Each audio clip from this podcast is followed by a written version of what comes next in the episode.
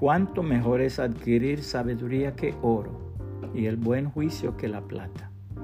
Proverbios 16, 16, nueva traducción viviente. El oro del diablo. Un célebre artista concurrió a una exposición de pintura con un cuadro que representaba el Calvario. Llamaba la atención que en la cumbre no había cruces. En el centro donde debía levantarse la cruz de Jesús, había una cavidad de la cual brotaba un manantial de agua reluciente como el oro que descendía hacia el pie del monte hasta la llanura.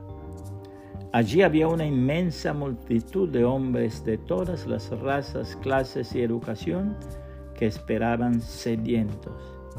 Pero a mitad del monte se veía Satanás que vaciaba en la corriente una gran bolsa repleta de monedas de oro. Las monedas descendían atropelladamente por la pendiente del caudal del agua en que aquellos hombres iban a saciar su sed. Y los hombres no se saciaban por más que bebían. La gloriosa palabra de Dios afirma, no te sorprendas si ves que un poderoso oprime a un pobre o que no se hace justicia en toda la tierra, pues todo funcionario está bajo las órdenes de otro superior a él y la justicia se pierde entre trámites y burocracia. Hasta el rey saca todo lo que puede de la tierra para su propio beneficio. Los que aman el dinero nunca tendrán suficiente. Qué absurdo es pensar que las riquezas traen verdadera felicidad. Cuanto más tengas, más se te acercará la gente para ayudarte a gastarlo. Por lo tanto, ¿de qué sirven las riquezas? quizás solo para ver cómo se escapan de las manos. La gente trabajadora siempre duerme bien, coma mucho o coma poco, pero los ricos rara vez tienen una buena noche de descanso. He notado otro gran problema bajo el sol. Acaparar riquezas perjudica al que ahorra. Se invierte dinero en negocios arriesgados que fracasan y entonces todo se pierde. A fin de cuentas, no queda nada para dejarlas a los hijos. Todos llegamos al final de nuestra vida tal como estábamos el día que nacimos, desnudos y con las manos vacías.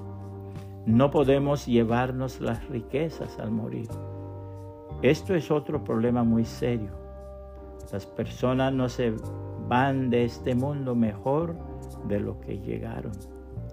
Todo su esfuerzo es en vano, como si trabajaran para el viento. Viven toda su vida bajo una carga pesada, con enojo, frustración y desánimo. Aún así he notado al menos una cosa positiva. Es bueno que la gente coma, beba y disfrute del trabajo que hace bajo el sol durante el corto tiempo de vida que Dios le concedió y que acepte su destino. También es algo bueno recibir riquezas de parte de Dios y la buena salud para disfrutarlas. Disfrutar del trabajo y aceptar lo que depara la vida son verdaderos regalos de Dios. A esas personas Dios las mantiene tan ocupadas en disfrutar de la vida que no pasan tiempo rumiando el pasado. Eclesiastés 5, 8 al 20, nueva traducción viviente. Puede compartir esta reflexión y que el Señor Jesucristo le bendiga y le guarde.